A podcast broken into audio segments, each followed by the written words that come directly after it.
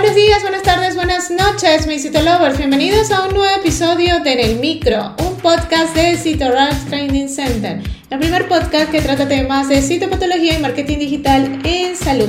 Detrás de este micrófono el día de hoy, Dai García, certificado de locución 59144. El día de hoy vamos a hablar de la periodicidad de los controles citológicos. Bienvenidos a En el Micro, un podcast de CitoRush Training Center. Ahora, un momento de publicidad. Este mensaje llega a todos ustedes gracias a nuestro patrocinador CitoRush Training Center.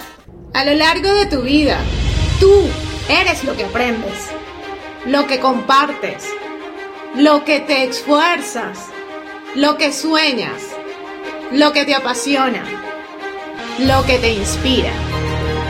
CitoRush TC es tu plataforma de educación a distancia, la marca de un citolover de corazón. Sigamos aprendiendo juntos. En los programas preventivos y considerando la citología como una prueba preventiva de cáncer de cuello uterino, influyen de una manera determinante los recursos humanos y materiales que se pueden emplear además de la incidencia de la enfermedad que se trata de prevenir. Estos factores son variables en cada comunidad o en cada país. Por ello, habría que ceñirse a esas realidades concretas. Si el cáncer de cervix interviene de manera importante el virus del VPH y este de transmisión sexual, es razonable comenzar los chequeos citológicos a partir del inicio de relaciones sexuales. También por ello en la mujer sin actividad sexual cabría comenzar los chequeos alrededor de los 25 años. Entre estos dos tipos de mujeres cabría también hacer una distinción en la periodicidad de sus controles. Existen varios protocolos de periodicidad de controles citológicos.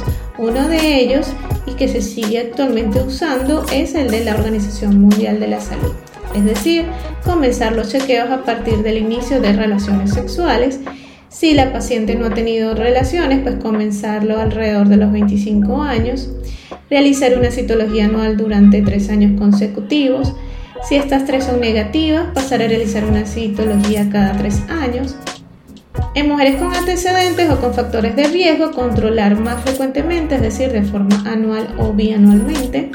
Otro aspecto sería el de que a años dar por finalizados los controles citológicos, hay quienes opinan que no deberían realizarse por encima de los 65 años. Al respecto, lo que podemos observar en literatura española. En un estudio realizado pues durante siete años se comprobó que en la sexta o la sexta década de vida de la mujer había un pequeño incremento del cáncer de cervix. Esto también ha sido constatado por otros estudios en otras ciudades que si bien refieren a mujeres mayores de esa edad, pero que nunca se habían chequeado anteriormente, es otro hecho que parece lógico en cuanto a control citológico.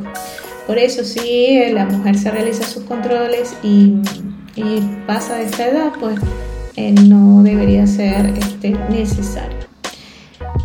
Quizás habría que considerar aspectos muy concretos como los controles de las pacientes, así como su estado de salud en general, y alguna otra patología asociada a otros órganos, ya sea crónica o aguda, y por supuesto si se han realizado chequeos anteriores, para eh, entonces seguir incluyendo en este caso citologías periódicas en mujeres con estas edades.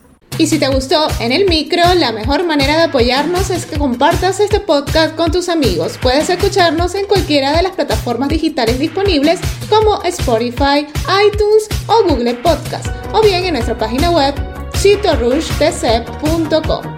Puedes seguirnos en las redes sociales como arroba Nos escuchamos en una próxima emisión.